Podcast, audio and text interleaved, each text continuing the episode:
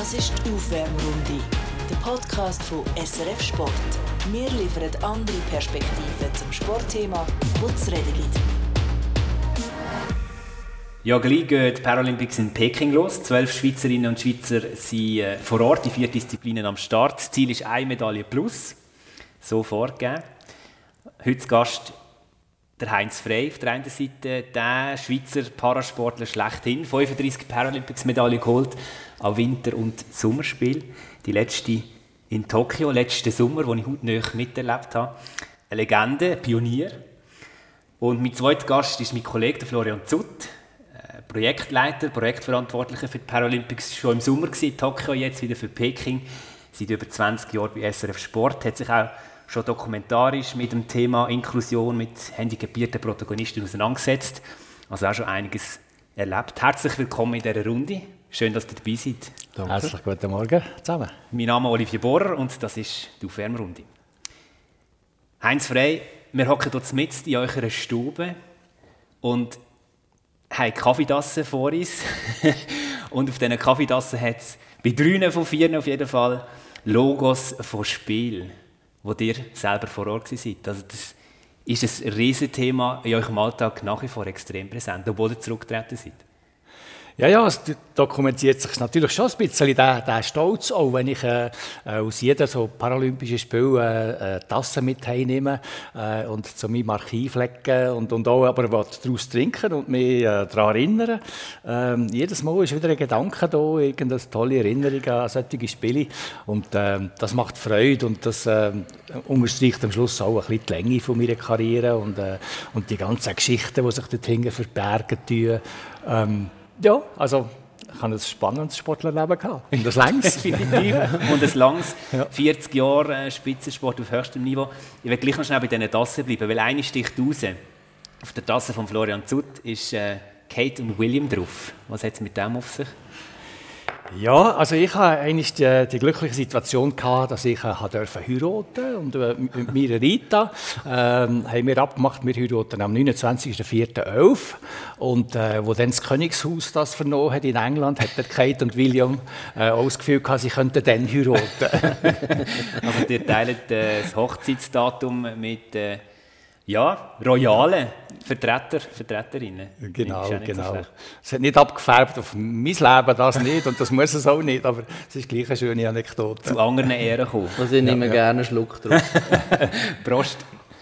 Ja, Florian Zutt, ähm, du hast dich wirklich schon oft mit äh, dem Thema auseinandergesetzt. Du äh, hast jetzt auch die Projektverantwortung gehabt für Tokio, jetzt auch für Peking hast der Heinz Frey natürlich auch hautnah miterlebt. Wie, wie erlebst du ihn oder wie hast du, wie hast du ihn während seiner aktiven Karriere erlebt? Also er, du hast es am Anfang gesagt, er ist so eigentlich die lebende Ikone vom Parasport. Das ist wahnsinnig die Medaillenanzahl nur schon. Also das, ist, das ist die eine Seite, was er sportlich alles erreicht hat, wie er ähm, auch an jedem Spiel wieder vorne mit dabei ist und jetzt sogar bei seinem letzten Spiel im hohen Alter, man würde es gar nicht glauben, wieder Silber gewonnen hat. Das fasziniert, das ist eindrücklich, Chapeau. Und dann gibt es aber noch eine andere Seite, wo ich den Heinz einfach auch vom Schaffen her äh, erleben habe dürfen. Und er ist einfach so ein offener, spannender Zeitgenoss. Das finde ich total schön. Also äh, sehr ein toller Mensch. Hm, danke vielmals. das geht aber wie Butter, das ich ist keine Frage. Ja. Wir kommen gerade noch zu dieser Silbermedaille, wenn du äh, Flose schon so ansprichst. Aber was ich zuerst noch sagen will, ist, wir hocken dort mit in der Stube mit einer wunderbaren Aussicht aufs Alpenpanorama und natürlich auch mit ein paar Auszeichnungen, ähm, Sportler des Jahres, Ehrungen, die rumstehen. Flo, du bist durch die Hintertür gekommen, sozusagen. Weißt du, was du verpasst hast? Äh, der Aufgang durch die Garage? Oder? Genau, genau. Und wir, die quasi umdurch den Normalweg kommen, sind an allen Auszeichnungen vorbeigelaufen. Das ist wahnsinnig eindrücklich. Im Eingang dort, wo dir, sind wahrscheinlich nicht ganz alle, aber ein Großteil von euren Auszeichnungen, hat irgendeine von denen einen speziellen Platz? Ja, wenn ich darüber nachdenke, ähm, dann kann ich das schon rauspicken. Aber eigentlich ist es gar nicht so wertvoll für mich, dass jemand etwas rausstechen oder nicht. Ähm, ich glaube, es hat sich einfach so ergeben und äh, ein paar Sachen dürfen ausgestellt sein. Ein paar habe ich auch schon, als ich gezögert habe, vor sechs Jahren zurück auf das Oberpippen, äh, ein bisschen weichen und äh, ich habe das Gefühl gehabt, wenn es dann mal aufs Auf Aufräumen geht, ist auch das meine Verantwortung. Ich kann das nicht meinen Kindern oder meiner Frau überlassen, äh, irgendwann äh, ein bisschen Ordnung zu machen, sondern das ist auch meine Verantwortung und äh, darum steht längstens nicht mehr alles da. Ähm, aber wenn ich es natürlich mal betrachte äh, und, und ich etwas anschaue, dann kommt wieder so eine Geschichte führen und äh, speziell äh, ist vielleicht äh, Statue vom, vom Berlin-Marathon als Beispiel. Ich meine, es ist das Rennen, der Marathon, wo ich glaube im 85 das erste Mal mit Marke Eigenbau gewonnen habe. Und ich habe das Rennen in der Folge 20 Mal in meiner Karriere gewonnen. Also 20 Mal bin ich an einem anderen vor der Sonne gestanden, ähm, habe immer wieder Lust gehabt, nach Berlin zu fliegen oder zu fahren und, äh, und immer wieder eine gute Leistung abliefern. Und das ist mir gelungen. Ähm, und, und ja, das zeigt ja auch ein bisschen wahrscheinlich, äh, mit welchen Emotionen ich unterwegs bin, mit mit welchen Werten vielleicht auch, nämlich nicht äh, auf den Lorbeeren ausruhen und sagen, so, du kannst jetzt auch mal fahren. Ich habe es gesehen hier, äh, sondern äh, es ist halt jedes Mal wieder eine Faszination gewesen, an der Start zu stehen, einen Titel zu verteidigen. Ich habe immer auch einem Veranstalter versprochen, wenn ich gewonnen habe, komme ich wieder zurück. Das ist wieder so ein Versprechen, ich meine, den Titel zu verteidigen. Auch an euch selber, oder? Ja, ja, genau. Ja, ja, genau. Und äh, ich glaube, da bin ich auch, auch eine verlässliche Nummer gesehen für äh, so ähm, äh, Organisatoren. Äh, der andere ist in Japan, der Oita-Marathon, wo der Marcel Hug jetzt gerade im letzten November meinen 22-jährigen Weltrekord geknackt hat. Äh, um Marathondistanz. Um ja, fast drei Minuten. Das tut aber nicht weh, oder? Nein, nein, das tut nicht weh, weil, äh, weil es ist eine logische Entwicklung. Oder? Der gehört sie hier zum Brochen werden. Aber ich muss schon sagen, es hat Formel 1-Technik gebraucht dazu jetzt, mit einem neuen Rennrollstuhl, der ganz sicher viel besser ist als meine damaligen, ähm, aus dem 1999. Und, äh, und wahrscheinlich ist mir im 99 schon eine extrem gute Leistung dann gelungen mit dem Material. Und äh, wenn ich mir vorstelle, ähm, eine Stunde 20 Minuten 14 Sekunden für die Marathondistanz damals, ähm, 32er Schnitt, ähm, also etwa so schnell wie euer Zweigang-Döffli, das ihr mal hattet. Habe ich nie hat dürfen fahren, oder? Die meisten haben es noch ein bisschen frisiert. Ähm, dann ist das schon eine, eine erstaunliche Leistung gewesen, ähm, und, und das hat dort äh, sehr viel Freude gemacht. Ich bin durch das dann in diesem OITA Ehrenbürger geworden. Ähm, und es hat ein paar Privilegien zur Folge, ähm, wo ich ähm, auch heute noch eine Einladung bekommen zu dem OITA-Marathon. Und zwar nicht einfach Holzklasse, sondern ähm, Business Class, darf ich dort überfliegen. Einfach in der Erwartung, äh, dass ich in der Hierarchie dort offenbar ein bisschen aufgestiegen bin. In der Erwartung, dass mir dann wieder ein gutes Rennen kann gelingen kann, weil ich erholt auf das Oita kann fliegen und, äh, und ich habe ja auch den Rettourflug wieder Business fliegen, also äh, das ist ja inbegriffen. Und das zweite Privileg ist auch noch, ich habe dann immer das schönste, grösste Hotelzimmer bekommen, wo ich jetzt gespannt bin, wenn ich das nächste Mal dort fliege und der Marcel jetzt auf dieser Strecke den Weltrekord hat, ähm, ob Marcel das Zimmer zur Verfügung gestellt wird oder ob ich es mit ihm muss teilen Flo, da war schon, schon ganz viel drin, oder? Aus diesen vier Jahrzehnten Spitzensport. Magst du dich erinnern, wenn du das erste Mal den Heinz Frey wahrgenommen hast, als, als Sportler? Eine genaue Jahrzahl könnte ich jetzt nicht sagen. Ich habe einfach das Gefühl, seit ich Sport verfolge, mhm. ist der Heim. Das ist Wahnsinn. Mhm. Also ich habe so Bilder eben auch noch im äh, Schnee vor mir, wo er Wintersport gemacht hat. Er ist, ja, er ist ja nicht nur Sommersportler, Nein. er ist ja auch Wintersportler, oder? Sechsmal ein Winterspiel. Äh, ja, ja. Und, also, ja, und er, ist, er ist einfach immer dabei gewesen. ist, und, und er ist meistens erfolgreich gewesen und meistens sehr erfolgreich und seit ich denken kann. Wahnsinn. Ich bin ein paar Jahre jünger. Das höre ich noch viel in der aktuellen Situation, oder? dass man mich kennt äh, und die Verbindung bringt mit dem äh, Rollstuhlsport äh, auf ewig irgendwie. Mindestens in die Zeit hinein, wo man den Sport langsam ein bisschen hat, äh, wahrgenommen und ernst genommen und, äh, und gleichgestellt hat und so. Ähm, ja, und da kenne ich natürlich noch Zeiten, 1984 das erste Mal bei Sommer- und Winterspielen dabei war, ähm, wo die Medien noch nicht Notiz genommen haben. und ich nicht das Gefühl hatte, ich müsse jetzt irgendwo gehen, äh, Redaktionstüren anklopfen und sagen, hey, da bin ich und so, könnt ihr nicht auch mal, sondern ich habe das eigentlich immer geschehen, äh, wie das gegangen ist und, äh, und, und das Gefühl gehabt, wenn es dann irgendeine Zeit geben wo man, wo man aufmerksam wird, weil wir auch etwas Spannendes zu bieten haben, dann kommen die, Leute schon auf mich zu. Und ich hatte auch nie einen Groll gehabt oder eine berechnende Art und Weise oder vielleicht auch irgendwie eine Arroganz, dann irgendeine, wo ich, wo ich hätte, oder vielleicht andere würden sagen, ja, das letzte Mal hat er auch nichts wollen, jetzt müsste er auch nicht kommen. Ich habe immer warten, bis Leute gekommen sind, etwas wollen und dann bin ich aber parat gewesen. Es ist ja schon spannend, oder? Also ich bin jetzt gerade 40 geworden und ihr habt quasi jetzt 40 Jahre Spitzensport hinter euch. Die ersten Spiele sind fast 40 Jahre her, äh, wenn es von dem 84 hat. Ähm, ich habe mir überlegt, wie, wie gehe ich vor, wie hole ich die Geschichten ab, wo steigen wir ein? Und ich muss ehrlich gesagt sagen, ich bin ein bisschen überfordert gewesen, weil ich nicht weiss, wo einsteigen, wenn so viel passiert. Aber wenn wir jetzt haben, 1984 Innsbruck, der hat dort zweimal Bronze geholt, wenn ich es richtig recherchiert habe. Was, was kommt da für eine Geschichte für? Was ist, was ist präsent? Das ist ja so lange her. Ja, ja, es ist mir manchmal auch gar nicht so bewusst, dass ich dort in einer Zeit aktiv geworden bin, wo sich zum Beispiel eine Schweizer Paraplegikervereinigung erst gegründet hat im 80 wo der Rollstuhlsport erst Strukturen bekommen hat. Als ich angefangen habe, ist mir nicht bewusst gewesen, dass ich da ganz am Anfang vor einer Ära stehe, äh, erste Leute ein bisschen professionell arbeiten für unseren Sport und ich eine Selektion bekomme, aus welchem Verbandsecken auch immer. Das habe ich einfach so entgegengenommen, habe mich gefreut, äh, habe irgendwann ein paar Schöpli holen für die Paralympischen Spiele in, in Innsbruck damals 84 ähm, und äh, dann ist man hier mit einem sogenannten Kerzerzieherbus. Das ist ein Bus, den irgendeine Organisation in Kriens angeschafft hat, für äh, behinderte Leute zu transportieren. Mit dem sind wir dort rausgefahren. Oder? Das ganze Team, Langlaufteam da drinnen, mit dem Gepäck drinnen und so. Wirklich abenteuerlich. Und der Sportchef von Roger Sport Schweiz, André Deville, ist da gefahren, gesteuert und so.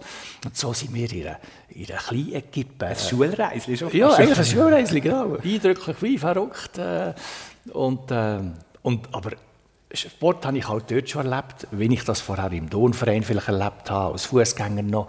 Ähm, ich habe mich bewegen, ich habe mich austoben und, und, und zum Glück, zum Glück habe ich das mit der Behinderung auch wieder können. Das ist eigentlich das Coole, oder? dass ich irgendwann konnte, ähm, ein bisschen vergessen oder in den Hintergrund rücken, wenn ich früher Sport getrieben habe, sondern wesentlich ist geworden, ich habe wieder Sport treiben. Mit meinem äh, Handicap zwar, mit adaptiven Sportgeräten und so. Und dann sind eigentlich die Emotionen und die Herausforderungen wieder die genau gleichen gesehen wie vorher als Fußgänger. Hat euch denn der Sport geholfen, euch neu zu erfinden, als nicht Fußgänger? Ja, absolut. Ich würde sagen, der hat mir ähm, einfach eine Tür geöffnet, ähm, wo, wo wahrscheinlich auch für mein Selbstwertgefühl ganz entscheidend geworden ist. Ähm, und, und, ich habe wieder ein bisschen Freude bekommen an meinem Körper, äh, auch wie sich der jetzt neu präsentiert. Und ganz am Anfang habe ich meine Beine und, und mein gelähmte Körperteil ins Pfefferland wünschen, wo mir ja nur mal so im Weg gestanden ist und ich musste lernen, umgehen mit dieser Situation. Und, und, der Sport hat meinen Körper wieder ein bisschen gebildet, ausgebildet, äh, mir Selbstständigkeit gegeben, Lebensqualität gegeben. Und, und, ich glaube, ohne Sport wäre das nicht so schnell möglich geworden, erstens.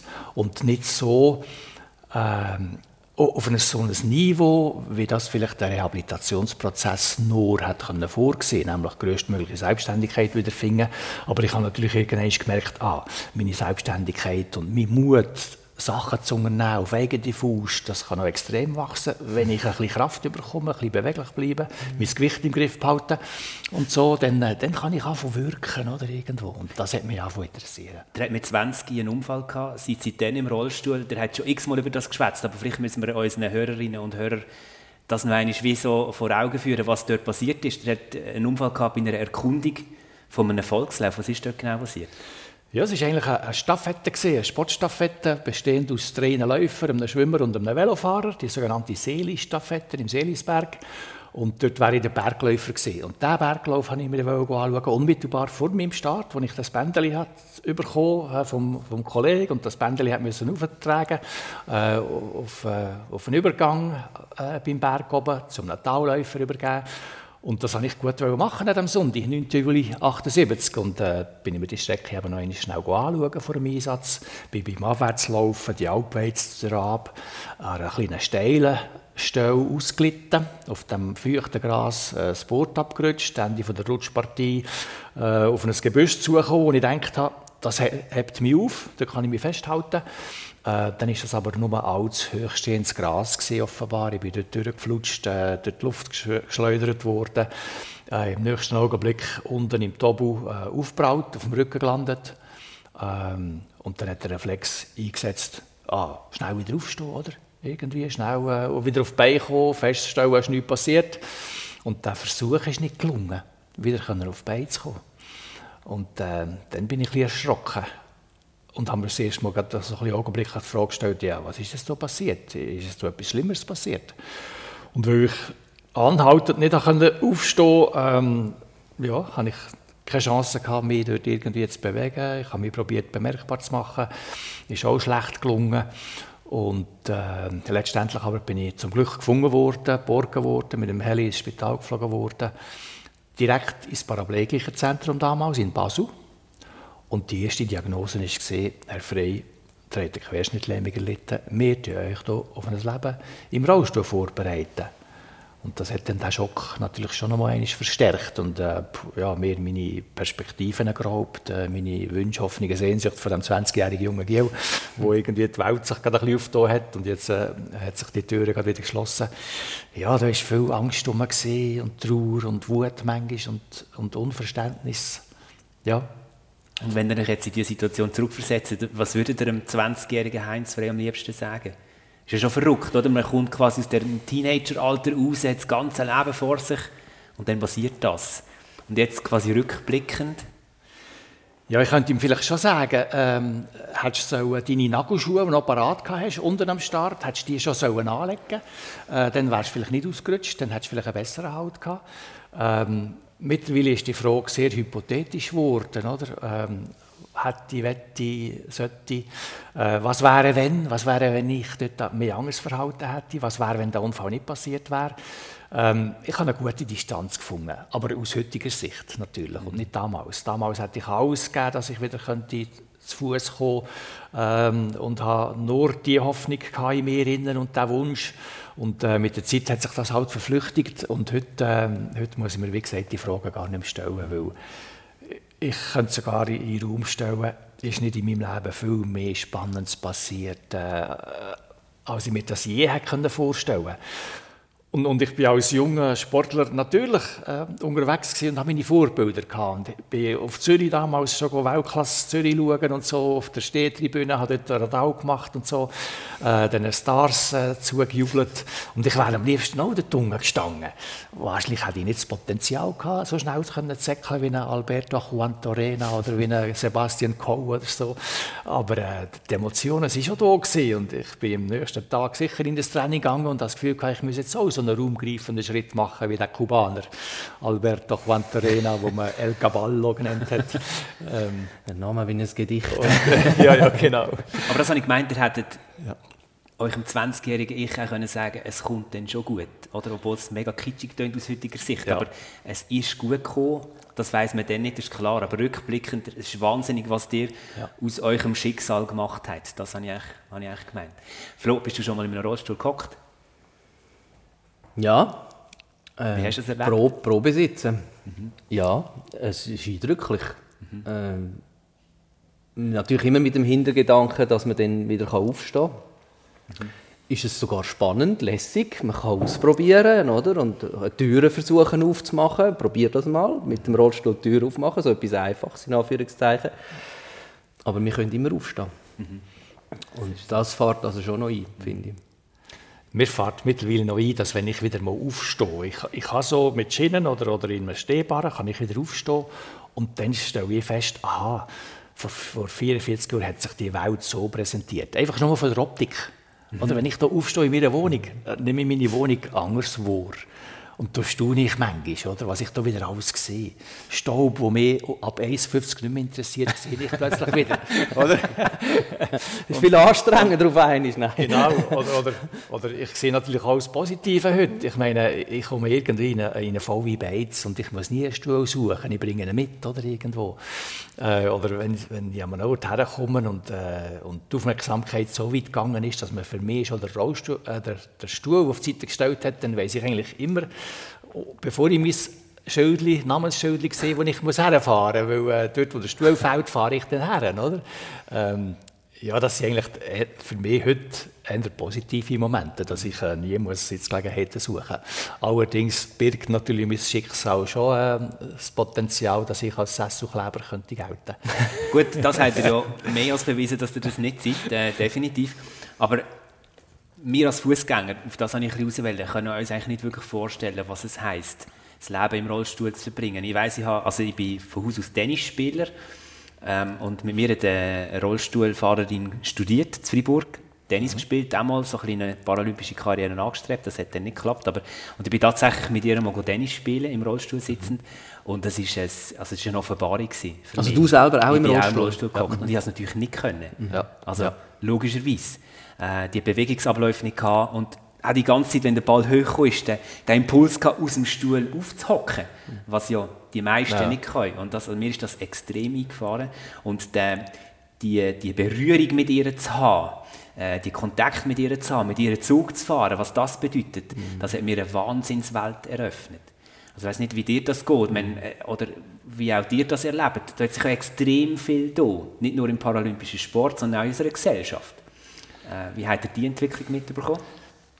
Ja, ich denke, das ist eigentlich der positive Nebeneffekt von meinem Tun, wenn ich im, im Schaufenster Sport äh, mich kann bewegen äh, und das kann nutzen, dann kann ich ja für die Gesellschaft tatsächlich, glaube ich, noch ganz andere Werte mit äh, begleiten, initiieren, sensibilisieren und äh, allein, dass wir uns äh, in der Gesellschaft nachher bewegen, führt zu solchen Momenten, oder? dass wir äh, mal den Rollstuhl ausprobieren und die Optik und die Bedürfnisse dann auch entdeckt, äh, wo, wo, unser Leben ein vereinfachen. Und, äh, und das ist eigentlich ein schöner Neben Nebeneffekt, dass wenn ich das Schaufenster kann nutzen kann, äh, dann kann ich viele gute Sachen rundherum äh, auch bewegen und denke dort am Schluss nicht nur für uns Community Rollstuhlfahrer, sondern äh, ich meine, Familien mit Kinderwegen haben zum Teil die gleichen Probleme. Unsere Gesellschaft altert. Äh, mein Vater heute noch am Rollator maximal unterwegs äh, oder auch schon im Rollstuhl sitzend jetzt. Ähm, profitiert auch von diesen Errungenschaften, die hier ähm, Gesetz und, und Gesellschaft initiiert hat und äh, erstellt hat. Und, und das ist eigentlich am Schluss auch ein grosser Gewinn, finde ich. Übrigens, was du da erzählt hast mit dem äh, Rollstuhltennis, ist mir natürlich gerade in den Sinn gekommen, genau das ist die Idee gewesen, warum wir Para-Challenge erfunden haben, wo der Christoph Muckler im Sommer ja. schon verschiedene Sportarten eben selber hat können kennenlernen, ausprobieren und genau das erleben und versuchen am Zuschauer überzubringen, was macht es denn aus und eben auch checken, hey, die Leistung, die die Parasportler bringen, die ist noch viel höher, als wir vielleicht denken, wenn wir einfach zuschauen, wenn wir es selber erleben.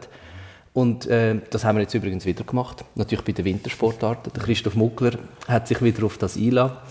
Und äh, wer Paralympics in Peking verfolgen wird, wird das ein oder andere Stück dann wieder sehen. Christoph Muckler, Journalistenkollege, der in diesen Stunden äh, auf dem Weg ist auf äh, Peking, das passt ja eigentlich gerade noch, äh, wo sie dann am Freitag auch offiziell losgeht mit den Paralympics. Kommen wir zurück zum Sport. Wir haben es vorher vom 84. Ich werde euch einen Ton vorspielen. Ein paar Jahre später. Ich sage noch nicht allzu viel dazu. Hören wir mal, wie das tönt hat. Ähm, 92. Erik. Faut-il, Papa Noël, quand tu descendras du ciel Elle est attribuée à M. Heinz Freil. Heinz Freil, athlétisme en fauteuil roulant, plus lutte de fond. Pratique le sport d'été et le sport d'hiver tout à la fois. Wisst ihr, was es ist? Ist es äh, am Bundesratsempfang gesehen, oder? Es ist eure erste Ehrung als Sportler des Jahres, im 92. Okay. Französisch spielt eigentlich nicht so eine Rolle. Es ist mir mehr darum gegangen, euch in die Zeit zurück zu katapultieren. Das ist das erste Mal, wo ihr die Anerkennung bekommen habt, die erste von zehn so, äh, Auszeichnungen. Was können wir hier für Erinnerungen führen? an das 92? Ja, 92 war äh, ist, äh, darum so spannend, gewesen, äh, weil ich in Barcelona 92 im Sommer vor allem äh, aufgefallen bin. Ähm, ich habe in Barcelona meine eigentlich erfolgreichsten Paralympischen Spiele absolviert, äh, mit drei Goldmedaillen und zwei silbrigen, also ein bisschen ähnlich wie jetzt äh, Manuel Ager unterwegs war in Tokio oder Marcel Hug. Ähm, und, und ja, ich denke, Barcelona war ein, wunderbarer Ort für uns. Also ich habe das Gefühl, Barcelona mit einem sportfachkundigen Publikum, ähm, sehr nah bei uns Athleten, in einem wunderbaren Olympiadorf auch, äh, wo es an nichts gemangelt hat, wo wir manchmal in, in die gegangen sind und gesagt haben, da ist so alles vorhanden.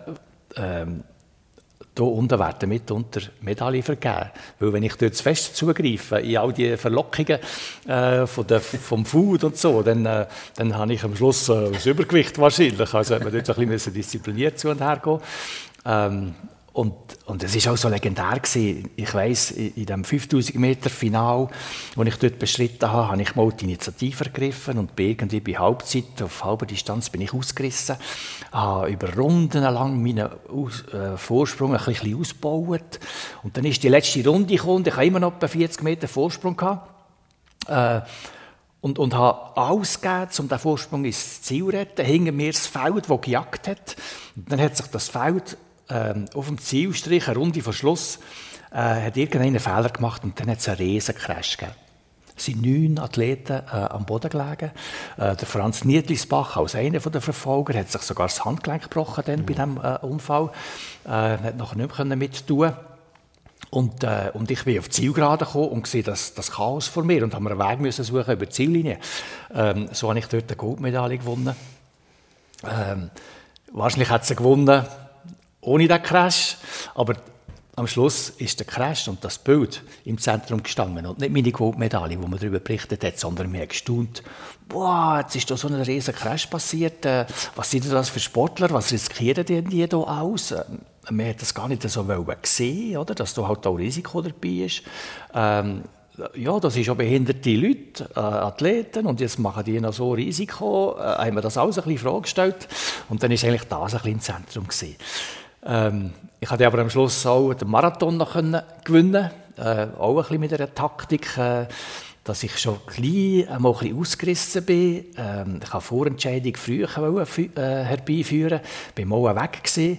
Dann hat aber ein Teamkollege von mir, der, der Jean-Marc Berset von Bühl, hat mir eigentlich das Feld wieder zurück äh, ans Viertel gebracht und dann das Spiel neu starten.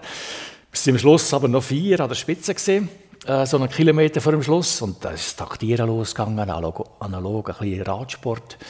Und irgendwann, wo meine drei Kollegen gerade ein bisschen die Arme hängen habe ich mit viel Schwung von hinten Anlauf genommen, bin an denen vorbei, ein bisschen Vorsprung rausgeholt und habe können an mein Stehvermögen appellieren, dass ich es vielleicht schaffen bis auf den Zielstrich und das ist mir gelungen. Und dann habe ich dort sogar den Marathon noch gewinnen Dann schon in der offenen Klasse, oder? Ähm, und das ist eigentlich immer noch ein, ein, ein Prädikat von meinen Leistungen, dass es mir gelungen ist, mit meinem höheren Querschnitt, ohne Rumpfmuskulaturen und so weiter, in einer offenen Klasse zu bestehen wo andere eigentlich bessere äh, Voraussetzungen äh, mitgebracht haben in den Wettkämpfen. Und ähm, ja, es war äh, spannend. Es war auch spannend, dass in dem Jahr, wo halt Winter- und Olymp Sommerolympiade im gleichen Jahr stattgefunden haben, ich dort im Winter auch noch zu Alberwil war. Äh, in Tinien oben haben wir gewohnt, haben wir das Olympiadorf gehabt. Unten an einer Staumauer, unten unglaublich eindrücklich. Äh, wenn wir im Wettkampfgelände waren, haben wir nur Staumauer gesehen und haben uns überlegen, boah, wenn es das bricht, dann kommt eine riesen Wassermasse und du hast keine Chance. Äh, dort unten habe ich die Winterspiele erlebt, äh, glaube ich, auch mit einer Medaille. Ähm, ja, es ist so meine Erinnerung an das 92 und äh, es ist fast logisch gewesen, wahrscheinlich, dass das am Schluss Sportler, behinderte Sportler, Paralympische Sportler des Jahres müssen auslösen Nach dem Palmares, ja. ja, ja. Aber es ist auch spannend, was er sagt. Eben, ein Sturz ist nachher mehr diskutiert worden als die Leistung. Mhm. Und man hat auch gesagt, ja, wenn es dann nicht, mehr so schön aussieht oder äh, dass das vielleicht gar nicht adäquat sei. Also wir sind jetzt schon an einem völlig anderen Punkt, wie sich der Parasport entwickelt hat. Das muss auch Freude machen, oder? Also wo wir jetzt stehen, wir sind vielleicht noch nicht dort, wo wir am Schluss herwollen mit dem Parasport, aber ein riesen Schritt passiert. Ja, ja, das ist schon so. Und gleich ist dort noch, noch eine weitere Dimension vom, vom äh, paralympischen Sport zu beachten. Ich meine, ich betreibe meinen Sport mit einem Handicap, oder? Und ich muss vor allem den Körper noch gut mit einbeziehen in all die sportlichen Überlegungen hinein, ähm, damit ich den Körper ja nicht schädigen und schwäche. Ähm, und, und dort habe ich schon ein paar ähm, also Potenzial, wo, wo wir aus Paraplegie spezifische Risiken heraus Grenzen setzen und dann kommt dazu, dass ich meinen Körper belaste in einem Umfeld, wo, wo vielleicht nicht dafür vorgesehen war, meinen ganzen Alltag mit dem Oberkörper zu bestreiten, plus noch die Dosis Sport dazu. Und, und ich glaube, das ist etwas, was äh, äh, ein behinderter Sportler sehr stark auch muss in die Überlegungen einbeziehen muss, nämlich wie viel Dosis Training, Aktivitäten sind noch gut ähm, und, und ab wann wird es irgendwie schädlich? Wird sich heute jeder Spitzensportler müssen überlegen, der so viel muss in, äh, investieren, so viel trainieren, so viel seinem Körper abverlangen. Und, äh, und dort habe ich das Gefühl, habe ich äh, für meine Karriere und das wünsche ich auch jedem allen anderen, äh, immer eine hohe Intuition entwickelt ähm, meinem Körper gegenüber. Also spüren, was ist noch gut, was kann ich und wenn ist mal ein bisschen weniger, vielleicht auch mehr.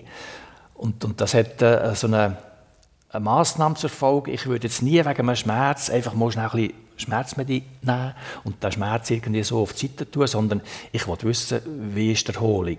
Ähm, ich will wissen, äh, ist ein Ruhetag jetzt für meinen Körper wieder gut gesehen, dass ich am nächsten Tag und am nächsten, übernächsten Tag dem Körper wieder etwas abverlangen kann dann habe ich eine gute Chance, eine so eine lange Karriere zu haben. Mhm. Ähm, weil ich halt immer äh, meinen Körper mit einbeziehen muss. Der darf auch nicht wegen einer Druckstelle irgendwie ausfallen, oder, wo ich dann müsste wochenlang im Spital liegen und irgend so etwas kurieren ähm, Osteoporose ist bei allen von uns, die nicht mehr auf der Beine stehen, ein Programm äh, und ein Thema. Und, äh, und das ist halt schon ein Risiko, äh, das Bein anschlagen, irgendwo blöd zum Rollstuhl zu gehen, bricht mir das Bein und ich habe wegen so etwas nicht in Tokio Start. Mhm. Also da ist für mich die Eigenverantwortung und das Vorausdenken schon entscheidend wichtig geworden, damit ich immer wieder die Ziele auch im Auge behalten kann. Mhm. Und trotzdem gibt es ja Risiken. Ich meine, gerade mit dem Murat Belit, der ähm, im Ski ähm, startet, im Paraski, äh, der hat äh, ein Sprüngli gemacht, ein dummes, in Anführungszeichen, Aha. und stürzt und hat dann äh, wirklich lang daran geschafft, die, die Verletzungen wieder wegzukriegen. Also es gibt halt auch mit dem Sport gewisse Risiken, ja, ja. Wo, wo ihr auch eingeht, oder? Das ist so. Jeder Sport hat seine eigenen Risiken. Schnelle Disziplinen im Ski Alpin, in dem, in dem Bob innen sitzen, mit diesen 20 Kilo am Viertel, die irgendwann ins Schlingern kommen, äh, wo man zwar Federungen hat, Stoßdämpfer, die gewisse Sprünge können, äh, äh, abfedern aber wenn der Ski äh, in einem schlechten Winkel wieder auf die Piste kommt und die Karfinscheide greifen sofort, ja, dann, dann machst du den Highsider, oder, mhm. irgendwie. Und, und dann hast du noch die ganze Dynamik von dem Sportgerät am Viertel. Also, dass dort etwas passieren kann, ist, äh, ist äh, ziemlich nöch. Oder wenn ich trainiere mit meinem Handbike, ich trainiere auf öffentlichen Straßen, ich bin im, im Straßenverkehr unterwegs. Ich muss mir überlegen, wo, wo gehe ich durch, wann gehe ich durch. Mhm. Nicht gerade im Feierabendverkehr auf der Hauptstraße und so Zeugs. Ähm, ich muss mich gut signalisieren mit Fahnen, mit Licht, damit ich auch gesehen werde. Ich muss vorausdenken für andere Verkehrsteilnehmer, ähm, wo ich muss annehmen, dass sie mich vielleicht nicht gesehen haben, sofort. Und dann muss ich halt schon bereit sein auf der Bremse und meinen Fluchtweg suchen, je nachdem. Ähm, also überall ist ein bisschen Risiko dabei. Und es sind zum Teil auch wirklich zusätzliche Herausforderungen, die mhm. ihr müsst, oder Massnahmen, die ihr müsst ergreifen müsst, um euren Trainingsalltag auch zu bestreiten. Also ich auch wieder Gefühl, Energie braucht. Oder? Dass Para-Athleten auch ein bisschen Draufgänger Wildsäue müssen sein weil sonst würde es das nicht machen. Also auf der einen Seite natürlich mental, um äh, mit der ganzen Situation umzugehen, wenn das irgendwann im Leben passiert ist und nicht von Geburt her ist. Und auf der anderen Seite, eben, gang mal mit dem Rollstuhl auf den Gletscher rauf und hock dann in das Gerät rein mhm. und fahr nachher eine Piste drauf, wo dann eventuell so steil ist oder wie jetzt wie in Peking, auch gerade aktuelle Interviews mit allen Paraskifahrern, es ist noch recht steil, die Abfahrtspiste, die der Bernhard Russi mit dem Defago zusammengebaut hat. Also das müsste wahrscheinlich ein robuste Wildsäue sein. Ja, ich glaube schon, dass auch ähm, in unserem Fall der Charakter des Menschen der wird nicht verändert durch so ein Ereignis, durch, eine, äh, durch ein Handicap. Und, äh, und es ist klar, dass äh, die Draufgänger sich eher die draufgängerischen, die mutigen Sportarten auswählen. Äh, Ski, Alpin, schnelle Disziplinen. Ich hätte den Mut nie, muss ich ehrlich sagen. Ich hätte Angst, dass ich mich verletze, dass ich auf die Schulter gehe, auf, auf den Kopf gehe und dann passiert etwas Zusätzliches. Äh, äh, ich habe auch ein bisschen initiiert, das Monobob fahren. Ich war auch in St. Moritz oben und dort mal oben runtergesteuert, mhm. in diesem Monobob. Ähm, und, und ich habe dann aber wieder ein bisschen Distanz nehmen, weil ich das Gefühl hatte, nein, äh, Henry, und ich rede manchmal so in dieser Form äh, zum Heinz, äh, wenn ich irgendwie mit dem ein bisschen ins Gericht muss gehen muss, äh, dann sage ich aber, Henry, das Risiko musst du nicht haben. Ähm, das wäre zwar irgendwie plötzlich mal ein bisschen spannend geworden, oder? Von denen an, wo die Bahn nicht mit mir gespielt hat, sondern ich und der Bob mit der Bahn ein bisschen spielen habe ich schon gemerkt, eine gewisse Faszination wäre da schon vorhanden. ist der, der Henry, ist das alter Ego, wo der äh, manchmal ein bisschen bändigen oder wie, wie geht er mit dem Henry um? Äh, ja, ja, ich muss da manchmal ein bisschen appellieren, äh, zu ihm reden äh, und, äh, und der, dem ein bisschen den Spiegel vorhalten, was er so tut und macht und, äh, und dann ist das aber nicht der Heinz, sondern ist das der Henry. Okay. Ähm, ja, so ein Spiel. Aber, äh, aber es ist, glaube ich, gut in, all meinen äh, Bemühungen, dass ich äh, mir tatsächlich immer auch wieder ein bisschen den Spiegel vorhalte. Und äh, ja, ich muss nicht eine weitere Karriere jetzt noch starten, äh, rund um Wintersport. Und aber es juckt manchmal noch ein bisschen, oder? Ja, das ist aber mehr naturell natürlich. Äh, ich bin immer sehr polyvalent äh, unterwegs gesehen, habe viel ausprobieren in Sachen äh, Rollstuhlsportarten und so. Und, und da ja eine Riesenauswahl bekommen. Irgendwann ist, äh, hat sich äh, in meiner Karriere viel Gutes da im Vergleich zu meinen Anfangszeiten, wo wir in den normalsten Alltagsstühlen Basketball gespielt haben und einfach mal vor durch eine äh, Stoßstange montiert haben, damit wir uns nicht die Füße verletzt haben. Bei Sportgeräten damals, wo, wo noch dreimal schwerer waren als der jetzige Alltagsstuhl. Ähm, ja, also da hat ganz viel da und, und, äh, und das ist schon, wenn ich heute in Notwil, im Paraplegikerzentrum mal arbeiten tue, mit frisch Verletzten in Kontakt komme, ich kann denen heute etwas, eine Perspektive aufzeigen. Ich kann ihnen äh, schöne Sportgeräte anlachen, die man könnte einsetzen fürs neue Leben. Und das habe ich dann noch nicht zur, zur Chance gehabt, oder? Wir noch selber müssen basteln. Die sprechen etwas Schönes an. Und zwar, ich werde euch nochmal einen Ton vorspielen, wo dir äh, ein Interview gegeben hat nach der Ehrung, wo der zum besten Paraathlet der Schweiz geehrt worden seid aus den letzten 70 Jahren. Wo dir das Thema Inspiration ansprecht. Ja, ich habe jetzt wieder ein bisschen ähm, mit den Trainern zu kämpfen. Aber äh, so kenne ich mich ein bisschen. Äh, es ist, Sport ist für mich Emotion und ich glaube, ich kann die Emotionen auch extrem ausleben und die geben mir Power und Kraft irgendwo. Und, äh, und so ist es halt heute auch, wenn ich ähm, das Privileg habe, in diesem Kreis dürfen, geehrt zu werden, mit all diesen Schweizer Sportstars. Ähm, ja, da fehlen einem eigentlich ein bisschen die Worte meine, ich bin so ein Sportfan halt ganz generell, oder? Wenn ich äh, äh, äh Tennismatch schaue, Roger, dann flippe ich aus und mein Sohn noch mehr. Ähm, wenn ich den Dario sehe, dann denke ich manchmal, hey, ich werde ihm noch ein bisschen äh, Kraft in die Arme geben, dass er den Hoger noch ein bisschen länger schafft. Ähm, und so weiter. Ich, meine, ich habe so viele Geschichten mit euch erlebt, habe ich ab und zu wieder gesehen. Ähm, und wenn man dann hier so etwas darf in Empfang nehmen, ist es ja einfach nur äh, das Privileg und eine riesen Demut auch. Ich habe jetzt wieder Tränen in den Augen, äh, was wahnsinnig schön ist. Die sprechen der Roger Federer und der Dario Colonia, der sind dort im Kreis von der Größten, als einer der Größten geehrt worden. Und die sprechen die Geschichten an, die mit ihnen verbindet. Und da muss ich jetzt nachhocken. Was sind denn das für Geschichten? Oder Erlebnisse? Ja, ich bin halt selber... Äh eben auch inspiriert worden. Tatsächlich, ich bin ein Sportfan, ich schaue äh, die, die Matches an äh, äh, und so weiter. Da kommen meine Emotionen führen, die ich selber im Wettkampf dann wieder entdecke, an mir selber. Ähm, und ich bin auch inspiriert worden äh, in meinem neuen Leben als Rollstuhlfahrer. Ich bin irgendwann, als ich gerade so der allererste Rennrollstuhlmarke Eigenbau mit einem Kollegen zusammengebaut habe, bin ich in der gleichen Zeit mit einem Kollegen zu einem Eishockey-Turnier auf Kanada geflogen. Sogenannte Kanada Cup äh, im 80 dann war ja die Zeit vom Eisernen Vorhang, wo jeweils die Russen immer äh, den Weltmeistertitel gewonnen haben und die Amerikaner, NHL-Profis, äh, die Amerikaner, Kanadier, die sind nie an der WM mit den besten Teams.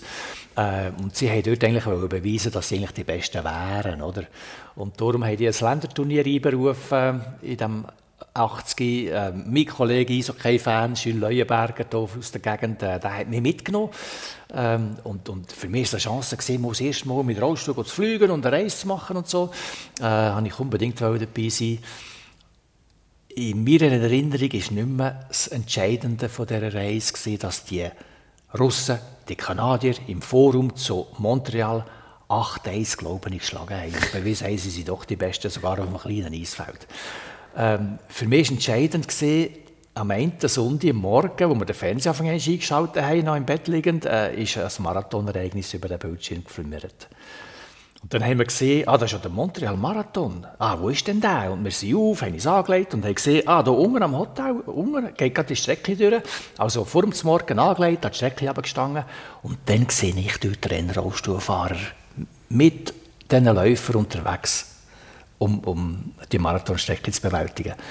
Und das hat mich schon inspiriert. Also für mich ist das entscheidend gewesen, glaube ich, ähm, dass ich äh, mit viel mehr Emotionen und Enthusiasmus heimgegangen bin, meinen Rennstuhl vorgenommen habe, trainiert habe, mit der Idee, das ist eine Perspektive. Vielleicht könnte ich ja auch mal einmal so unterwegs sein. Und, ähm, und der Abschluss von der Geschichte ist die, ich bin sieben Jahre später im 87 zurück auf das Montreal, zu dem Montreal-Marathon, als Rennrollstuhlfahrer. Es hat einen Überflieger in dieser Zeit, äh, ein Kanadier äh, von Toronto, ähm, der hat die Marathonszene damals beherrscht mit diesen Rennrollstuhl und ein Apparat boah, also wirklich parat, André Vigier. Ähm, und ich habe mich aufgemacht, ähm, irgendwie ihn ein bisschen zu gefährden, allenfalls, an dem Montreal-Marathon in seinem Heimrennen. Ähm, wir waren zusammen unterwegs, gewesen, äh, über eine Brücke rein, ähm, Haarnadelkurve auf dieser Strecke.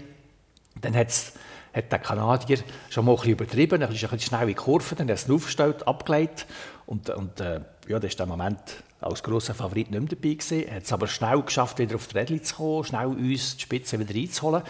Ähm, Franz Niedlisbach hat zu dieser Zeit äh, auch als Mitfavorit schon ein bisschen abreißen lassen. Ich bin irgendwo bei Kilometer 30 rum, bin ich immer noch in der Dreierspitze mit unterwegs gewesen, unter anderem mit dem André Vigier, noch mit dem Jean-François Poitevin von Frankreich. Und, äh, und dann haben die und ich habe immer so Hebkleb ein bisschen, man mithalten mit diesen Zweien. Und dann haben die aber irgendwie ein Angst bekommen vielleicht von mir und haben äh, das Gefühl gehabt, hey Heinz, du musst auch mal führen. Und ich habe das immer ein bisschen äh, negiert und das Gefühl gehabt, ich habe schon Mühe, euch überhaupt mit, mitzukommen. Und dann haben die mir tatsächlich mal ein bisschen Ausgang gegeben. Also die haben sich abgesprochen und haben gesagt, jetzt muss der Frey mal in die Führung. Die haben ein bisschen Abstand walten hinter mir. So nach dem Motto, Frey macht die da vorne ein bisschen kaputt. Und äh, irgendwann kommen wir dann von hinten und ziehen an dir vorbei und die den Sieg unter uns ausjassen. Und äh, als ich dort ein gemerkt habe, dass die mir äh, ein bisschen Vorsprung geben, habe ich auch mal geschaut, was habe ich noch drauf. Oder? Und habe angefangen zu fliegen und wir sind ein bisschen Flügel gewachsen. Und der Vorsprung ist grösser geworden. Und ich habe immer äh, ein bisschen verdutzt hinterher geschaut, wo sind sie denn, wann kommen sie jetzt? Und dann sind die nicht mehr gekommen. die letzten 10 Kilometer solo dort Richtung Ziel gestürmt, am Schluss eine Minute oder anderthalb Vorsprung gehabt. Und, äh, und dann bin ich auf das Podest gerufen worden. Oder? Und dann haben die sogar auf Schweizer Fahnen gehabt, parat dort in diesem Montreal, ähm, die Schweizer Hymnen abgespielt. Und, und ich glaube, das ist mit ins Herz. Also es ist einfach so, so tief gegangen, dass ich das Gefühl hatte, hey, das ist noch cool. Und jetzt gehe ich heim und trainiere weiter. Ich will das wieder erleben. und ich will mich jetzt nicht mehr so schnell hier von diesem Podest drücken. Und, äh, und eigentlich ist dann schon meine erfolgreichste Zeit losgegangen. So Anfangs 90er Jahre bis weit über das Jahr 2000 raus habe ich äh, insgesamt 112 Marathons gewonnen am Schluss in meiner Karriere. ähm, nicht bestritten, wohlverstanden, sondern gewonnen. Und, äh, und ja, also das ist, das ist glaube ich, ein bisschen Henry, oder? Irgendwie äh, äh, so etwas im Kopf finden. Wo, wo, wo fasziniert, äh, wo mich animiert, äh, wo eben nicht auf den Lorbeeren ausruht, sondern sich immer wieder mal neue Ziele setzen, bis ich das äh, absolut hohe Sportleralter von Tokio mit 63. Eigentlich sind wir jetzt mitten in der Inspiration. Wir hören noch, gleich auch noch kurz in den Inspirationston rein, den wir eigentlich abspielen, weil er passt so schön. Da merke ich, das ist Freude pur und äh, Lebensqualität am Schluss halt auch, wo ich äh, mit Armen und Hängen mein Leben meistern muss. Und äh, mit ein bisschen Sport äh, klingt das deutlich, deutlich besser. Und ich glaube, das soll auch da ein bisschen ausdrücken, nämlich die Leute inspirieren, ähm, wo es vielleicht im Moment nicht so gut geht und nicht so gut haben. Ähm, ich glaube, da, da kann man irgendwo etwas näher davon, gebe ich gerne ein bisschen mit. Auch dir seid eine Inspiration. Nicht nur dir holen die Inspiration, sondern dir seid eine. Offenbar, ja. Ähm, ich mache das tatsächlich nicht bewusst, aber, aber ich glaube, zugrunde von dem liegt tatsächlich äh, so, so die riesen Demut, äh, wo ich äh, mich immer wieder zurückerinnern kann, an den Moment, 20-jährig im Bett liegen, äh, der Körper so ausgeliefert, äh, Psyche mit im Bett, der Kopf mit im Bett. Und ich habe es geschafft, wieder dort aufzustehen, im übertragenen Sinn, und irgendwie etwas machen daraus. Und wenn es mir mal ein bisschen schlecht geht, äh, ich, mir irgendetwas blogt, irgendetwas äh, etwas nicht so läuft, wie ich es gerne hätte, dann erinnere ich mich tatsächlich an den Moment zurück. Und dann ist jeden Tag, auch der heutige und der hier speziell, äh, ein viel, viel besserer Tag als damals, als ich mit mir geschehen lassen wo merkst du, dass die Inspiration um ist? Also du hast ja mit so vielen Athletinnen und Athleten auch zu tun gehabt in den letzten Jahren. Der, der Heinz Frey schwebt ja wie so ein bisschen über allem. Das ist für all die auch eine grosse Inspiration, oder? Ja, unbestritten. Also Inspiration, Vorbild, Vorkämpfer. Ähm, aber das ist Menschen, die Parasport machen, Paraathleten, die haben irgendwo alle die Herausforderung angenommen. Und wie der Heinz Freys jetzt gesagt hat, es ist eben auch ein Ventil, oder, wo man sich voll reingeben kann, wo, man, wo einem sogar im Alltag wieder hilft. Also es ist auch für die Inklusion gut. Es ist wie so ein doppelter Effekt. Das äh, werden dir wahrscheinlich auch Leute, die frisch in dieser Situation sind, eben versuchen mitzugeben. Weil am Anfang stelle ich mir vor, ist, wie es beschrieben worden ist, ganz schwierig und dort muss man irgendwo Perspektiven wiederfinden. Und dort ist der, der Parasport ist ja natürlich, das sind die Besten, oder? Das sind, die haben es schon so weit gebracht. Aber auch sonst für, für, für die, die Breitensport machen, das ist so etwas Wichtiges und hilft im Alltag. Es ist, äh, ein Teil, um wieder mehr Augenhöhe zu bekommen. Und das ist eigentlich das Ziel. Mhm. Also, dass wir äh, eine Gesellschaft sind, wo, wo, wo wir alle Augenhöhe haben, egal äh, was Beeinträchtigung ist, egal äh, was wir mitbringen, dass wir gut miteinander durchs Leben kommen. Das ist, glaube ich, so eine Dimension, die ich erlebe. Oder? Wenn ich äh, einem Referat bin und ich gebe relativ viel von mir preis, ich erzähle darüber frisch, äh, wie mir der Schnabel gewachsen ist. Und, und am Schluss kommen immer wieder ein paar Leute auf mich zu. Und weil ich mich so öffnen konnte, höre ich plötzlich ihre Lebensgeschichten. Mhm. Und da kommt manchmal nicht sichtbare Behinderung führen. Oder? Mhm. Irgendwo. Und manches Schicksal kommt da führen. Äh, wo ich dann wiederum äh, auch gelernt habe, zuzulassen. Weil das ist ein, ein Teil, glaube ich, wo auch noch äh, in Sachen Wertschätzung, Aufmerksamkeit dazu führt, äh, wenn ich bereit bin, dort ein bisschen Zeit zu investieren, ein bisschen zuzulassen, vielleicht mal den einen oder anderen Tipp zu geben, den ich vielleicht vorher im Referat schon äh, ein bisschen aufgezeigt habe, ähm, dann glaube ich schon, dann, dann kann das weit über meine Community vom äh, paralympischen Athlet, äh, von dieser Bewegung, äh, vom, vom Behindertsein führen, sondern ähm, ganz viele Leute können, glaube ich, etwas rausnehmen. Mhm.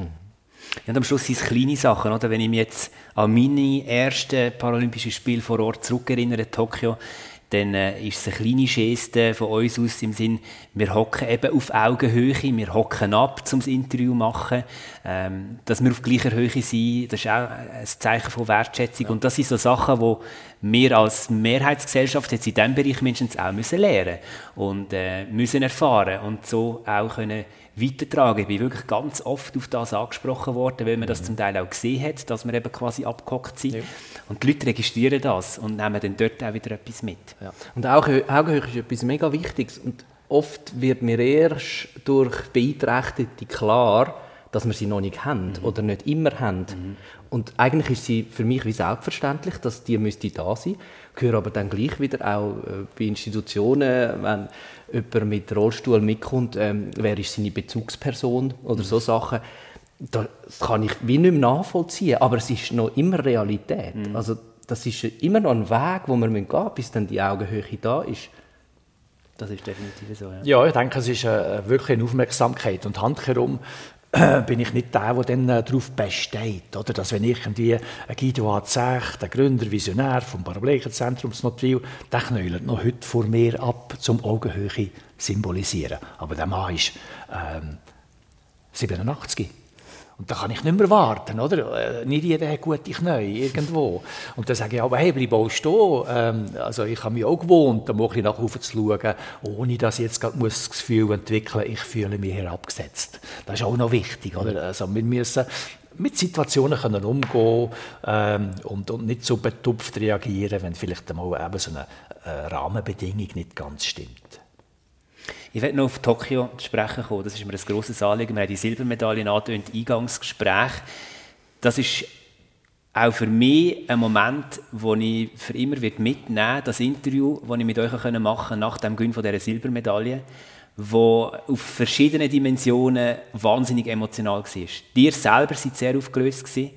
Ähm, wir haben euch auch angemerkt, wie dir am liebsten mir um den Hals gefallen wäre. Das ist aber dort nicht gegangen. Der hat stellvertretend das Mikrofon in die Hand genommen, quasi umarmt. Das ist ein Moment, der mir extrem geblieben ist, wo ich vielen auch schon erzählt habe, wo mich wird weiter begleiten Es schließt sich ja ein, ein Kreis für euch. Der hat schon vorher den Rücktritt gegeben, der hat schon weit vorher zurück Rücktrittsgedanken gehabt, jetzt ist fertig. Es war der perfekte Abschluss für euch. Im härtesten Rennen. Ja, ja, genau. Also ich denke auch, es ist äh, von der Performance her irgendwie wahrscheinlich schon, wenn ich irgendeine äh, Bilanz ziehe, das härteste Rennen gesehen, das herausforderndste Rennen in meiner ganzen Karriere, äh, eine absolut unglaubliche Leistung in diesem Stadium von meiner Karriere. Ähm, und, und, ja, ihr merkt also meine Emotionen jetzt, äh, die, die, die, sind gerade wieder spürbar. Ähm, und und äh, ich glaube schon, dort ist mir etwas Unglaubliches gelungen, ähm, wo ich vielleicht äh, in den Jahren davor vielleicht mir schon mal müssen überlegen oh Henry, hast du verpasst, auf den Höhepunkt von der äh, Karriere äh, zurückzutreten, hast du eine Chance gehabt, damals in Peking, zwei Goldmedaillen noch mal mit der neuen Sportart Handbike, hast äh, wiederum eine Chance verpasst in London, ähm, wo ich das Zeitfahren noch gewinnen konnte, die 15. paralympische Goldmedaille zustande gekommen ist. Ähm, dann hat mich gelockt, aber im 2012 nach London ein Heim-WM Handbike äh, in Notwil. Heimspiel, oder? dort wo ich arbeite, dort wo ich eine Art ein daheim bin. Ähm, das ist gut rausgekommen. Dann ist es nur noch ein Jahr gegangen bis 16, Rio. 16 bin ich eigentlich gut unterwegs gewesen. Ich bin in Tuchfühlung mit den Medaillen auch dort. Ich habe äh, Bronze verpasst, wie der Stefan Küng Bronze verpasst hat in Tokio mit 23 Hundertstel Äh, Silber ist auch noch eine weitere Sekunde weg in diesem Rennen. Ähm, und, und das hat, hat mich gewurmt. Ähm, und dann habe ich tatsächlich versucht, den Kreis Japan zu schließen mit dem Tokio. Ich habe allerdings äh, schon gehofft, dass die Schwangerschaft dann weiter nur vier Jahre dauert und nicht fünf, wie es jetzt in der Praxis ausgesehen hat wegen Corona. Aber vielleicht hat es gerade das 20 gebraucht, dass ich noch einmal so wunderbar eigentlich ähm, Basisarbeit machen äh, die, die Fleissarbeit, oder, von langen Trainings, von, von meinem Körper fit machen. Ähm, ich rede auch vom längsten Wintertraining von meiner ganzen Karriere, wo das Corona mit sich gebracht hat, nämlich äh, Winter 1920, der ganze Sommer 20 und dann noch der Winter äh, 2021 und dann ist es wieder losgegangen mit äh, Wettkämpfen, mit ersten Selektionsrennen. Ich bin irgendwann auf den Ostende aufgeblockt äh, mit dem Auto, äh, habe dort den Weltcup bestritten, habe dort äh, einigermaßen gemerkt, im Frühling 21, dass ich mit der Weltelite noch mithalten kann. Und das hat es gebraucht. Der Glaube, der Wille, äh, die, die Perspektive. Ich, äh, ich kann dort anhängen, wo ich aufgehört habe, vor anderthalb Jahren. Äh, und das hat genährt irgendwo äh, die Hoffnung, dass ich die Selektion schaffen kann. Und ähm, ja, am Schluss kennen wir das Resultat. Ähm, wahrscheinlich ist mir in, in Tokio noch ein bisschen entgegengekommen, dass die Strecke mit, mit echten Aufstiegen und so ähm, meiner Qualität ein bisschen entsprochen haben. Allerdings habe ich mir das auch eingeredet, dass ich dort eine Chance haben müsste, ohne dass ich wusste, ob ich es wirklich leisten kann. Und im Rennen nachher, ich meine, ich meine, es hat keine Rolle gespielt, dass es jetzt noch anfängt zu regnen. Ich war so im Tunnel, gewesen. ich habe so äh, gemerkt, die Selektion findet statt, wo ich gehofft habe. Ein schweres Rennen, wo der eine und der andere muss abreißen lassen. Ähm, und wo wir zu fünften unterwegs waren, habe ich um zu verroden nicht fünft bleiben oder viert bleiben. Das habe ich kennt aus Rio. Ähm, und ich glaube, dort hat die Willensleistung noch angefangen einsetzen. Einfach der Wille, ich will eine Medaille. Und das hat mich irgendwie in den Bergen aufgetrieben dort. Und wo dort sich das langsam abzeichnet hat, dann habe ich noch ein bisschen den Kopf müssen behalten, die heiklen Abfahrten, die schnellen Abfahrten auch gut zu überstehen. Plötzlich auf Nasserstrasse ist der Haft, Haftung dann auch wieder eine andere und dann kannst du noch wenig abfliegen oder irgendwo.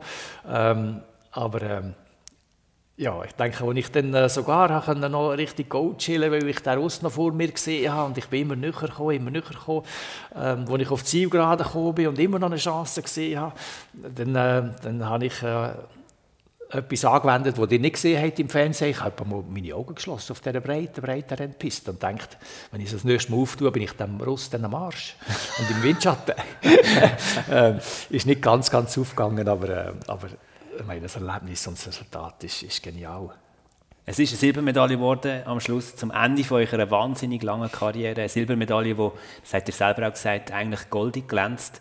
Ähm, ich könnte euch noch stundenlang zuhören, aber wir kommen langsam zu einem Abschluss. Es hat mich sehr gefreut, dass ihr euch Zeit genommen habt und es ist wahnsinnig spannend gewesen, mit euch zwei in die, in die Karriere und die, die Geschichten einzutauchen. Merci vielmals für eure Zeit. Florian Zutt, Heinz Frey und alles Gute. Ähm, in eurem Nachkarriereleben sozusagen.